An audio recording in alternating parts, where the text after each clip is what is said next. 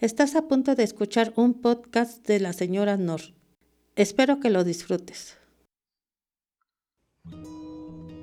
Hola amigos, ya estamos en una nueva transmisión. Hoy vamos a hablar de los noviazgos, pero esos noviazgos de antes, de manita sudada y todo eso. Ya es muy, es muy triste que hoy en día ya, ya ese noviazgo ya no hay. Desgraciadamente los jóvenes se están brincando esa etapa y esa etapa de sus vidas es muy bonita así como el noviazgo de, secundaria, el primer amor, también el noviazgo de, mano, de manita sudada es muy bonita. Vieran que es una etapa tan bonita que en un momento dado es para recordar, es para que si en un momento dado se quedan con esa pareja, sus hijos es tan bonito cuando dice, preguntan que cómo se conocieron, cuánto tiempo anduvieron de novios, qué hacían de novios, de novios. Ahora las parejas se conocen una semana y a la siguiente ya viven juntos, pero no, en verdad jóvenes, dicen la, la oportunidad de, vivir esa, esa etapa de que simplemente él quiere ser mi novia. Ahora yo ya no oigo eso, ahora los, los, jóvenes es de que un beso y ya con eso ya, es, si bien les van a la mujer, ya son novios y si no, pues ahí se ven y ya. Pero no, en verdad, ese, esa oportunidad de, llevar una convivencia este, de noviazgo, de, para conocerse, para ver si en verdad son compatibles, si son gratos uno del otro. En verdad, e, ese es un noviazgo, el que se vayan y se vayan al cine, se vayan a este porque es muy diferente ir al cine, ir a comer, ir al, parque de novios, de manita sudada, que ya de pareja de vivir juntos. Es muy, muy diferente. Y siempre en cada etapa de, del noviazgo este, se ve muy calcado el, las diferencias que hay el, el hombre hacia la mujer. No el hecho de que en un momento dado el, el hombre te abra la puerta, quiera decir que te está quitando feminismo, no, no, no. Eso es, desde ahí se ve la educación que, que trae el, el, muchacho, el que te abra la puerta, ya sea del carro, ya sea de la casa, el saludar, el decir, este, platicar con, con tus amigas, con tus amigos, desde ahí se ve eh, el, el cómo, el cómo te va a tratar a ti. Entonces, yo, yo soy de las personas que siempre he pensado que es mejor unos hallazgos para saber si está bien o no. Yo no sé si este, a ustedes les encantaría eso.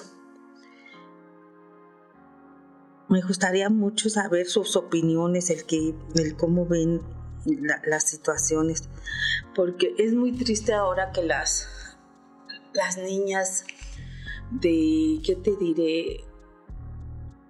Pues menos de los 20 años ya traigan uno, dos, tres o más hijos. Antes era de que el noviazgo era para conocerse y saber qué es lo que quieren uno del otro, qué es lo que eh, necesitas para saber si es tu pareja ideal, porque pues no hay parejas perfectas, ya lo sabemos, pero sí las parejas ideales, el saber que este que sea para toda la vida, ahora ya no. Ahora son unos años y, va, y vámonos, cada quien por su lado, pero lo peor es que no, no se quedan solos, o sea, ya traen hijos. Entonces es muy triste ver a la, jovencitas, porque pues ya son jovencitas todavía, a los 20, 21, 22 y pues con un divorcio, dos divorcios o separaciones, como le quieran llamar, pero ya traen niños. Entonces es muy bonito saber si, si son compatibles antes de cualquier otra cosa. Y ya pues después pues sí, ya se viene el... Eh, esa etapa del, de la, del casor, de casarnos o de la unión libre, de lo que sea, pero en un momento dado, cada etapa, cada etapa de la vida lleva un tiempo.